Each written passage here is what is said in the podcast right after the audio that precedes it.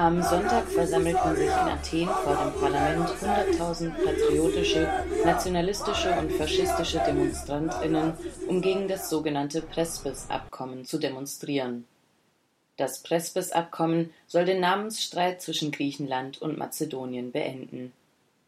Nun müssen am Donnerstag, dem 24. Januar, die griechischen Ministerpräsidentinnen über das Abkommen abstimmen. Unter dem Akkord, welches zwischen dem griechischen Premierminister Alexis Tsipras und dessen mazedonischen Amtskollegen Zoran Zaev beschlossen wurde, soll der Balkanstaat in Nordmazedonien umbenannt werden. Damit soll der Namensdisput, welcher vor etwa 30 Jahren nach der Auflösung Jugoslawiens begann, gelöst werden. Doch laut Umfragen sind etwa 70 Prozent der griechischen Stimmberechtigten gegen eine solche Umbenennung.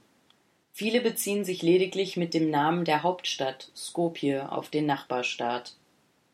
Auch von der anderen Seite sind Stimmen des Unbehagens laut geworden. Doch in Skopje wurde das Prespes-Abkommen schon im Anfang des Jahres akzeptiert. Όλα τα κόμματα είναι συνεργάστενα για τη σημερινή κατάντια στο θέμα της Μακεδονίας μας. Η σημερινή πρωτοφανής λαοθάλασσα απαιτεί από τους βουλευτές... Zu den Demonstrationen am Sonntag hatten die rechtsradikale Partei Goldene Morgenröte und ein sogenanntes Kampfkomitee für Mazedoniens Griechentum aufgerufen. Sie hatten mit 600.000 Teilnehmenden gerechnet. Doch von den 3000 Bussen, welche aus Nordgriechenland anreisen sollten, wurden nur um die 300 an den Mautstationen gezählt. Dennoch versammelten sich hunderttausend Menschen unter einer riesigen griechischen Fahne, welche von einem Kran über den Syntagma-Platz gehisst wurde. Demselben Platz, welcher im Zuge der Finanzkrise und dem Referendum 2015 mehrmals von progressiven Gruppierungen besetzt wurde und auf welchem der alljährlich aufgestellte Weihnachtsbaum inzwischen aus Stahl gebaut ist, da er so oft von anarchistischen Autonomen angezündet worden ist. Unter dem Slogan Mazedonien ist Griechenland vereinten sich Familien, Mitglieder der griechischen Diaspora, welche sogar teils aus den USA für die Demonstration angeflogen waren, Nazis und orthodoxe Priester. Auch die Mönche der Athos-Klöster waren gemeinsam angereist. Diese Mönche leben auf einer nordgriechischen Landzunge auf Chalkidiki, welche nur von Männern betreten werden darf.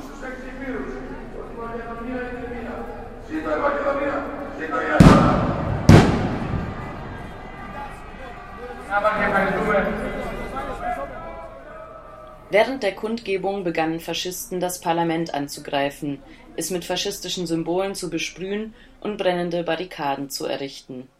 Die Polizei setzte Tränengas ein und berichtete von 25 verwundeten PolizistInnen.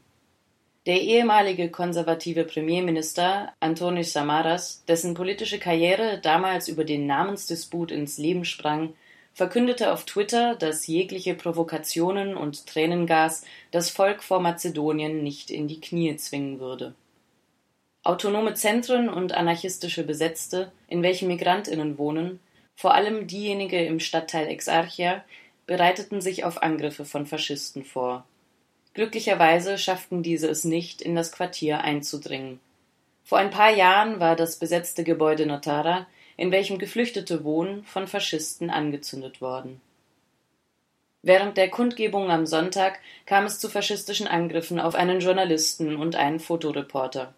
In einem veröffentlichten Tondokument zum Angriff auf den Journalisten beziehen sich die Täter auf einen Dokumentarfilm über Chrysiavgi, die Goldene Morgenröte, welche der Journalist gedreht hatte.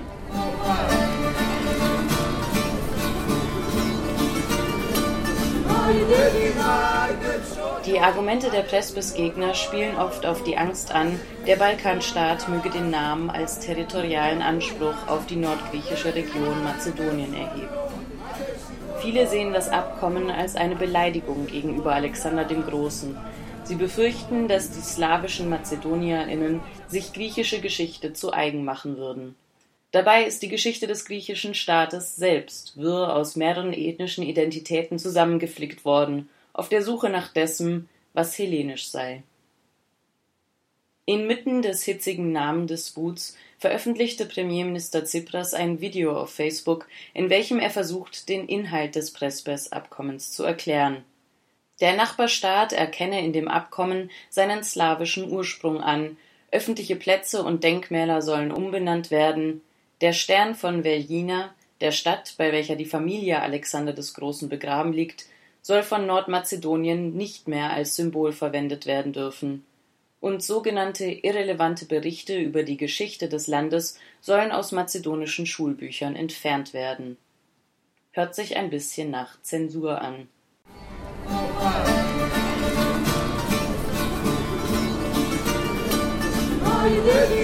Die konservative Zeitung El Mirini kommentiert, dass das Abkommen nicht nur eine außenpolitische Frage, sondern vor allem eine potenzielle Neuauslegung der internen politischen Relationen sei.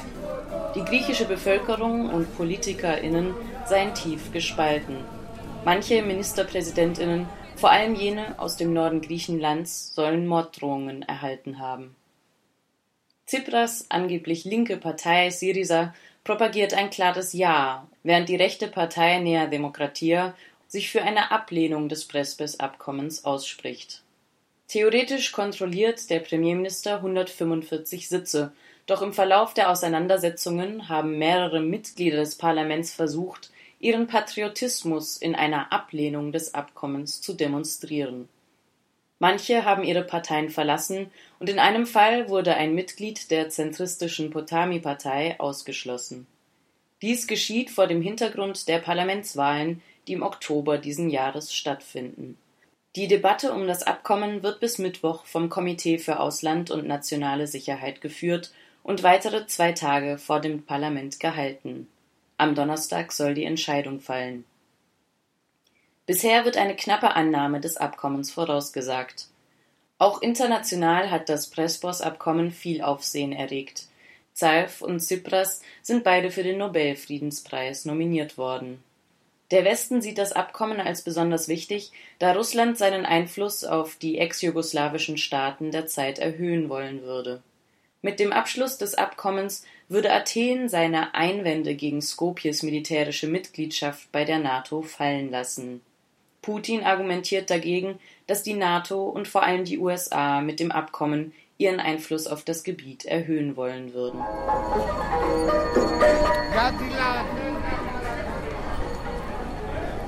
Scheinbar wird hier nicht um einen Namen gestritten, sondern es handelt sich um den Kampf der Parteien zu demonstrieren, welche von ihnen patriotisch sind.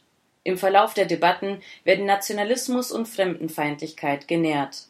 Die faschistische Partei Chrysiavier, welche auch im Parlament sitzt, mobilisiert bis in die jüngsten Reihen. Anfang Dezember wurden über 100 griechische Schulen von Schülern besetzt, um für den Namen Mazedoniens zu kämpfen. Die Anzahl der antifaschistischen Schulbesetzungen war bedeutend kleiner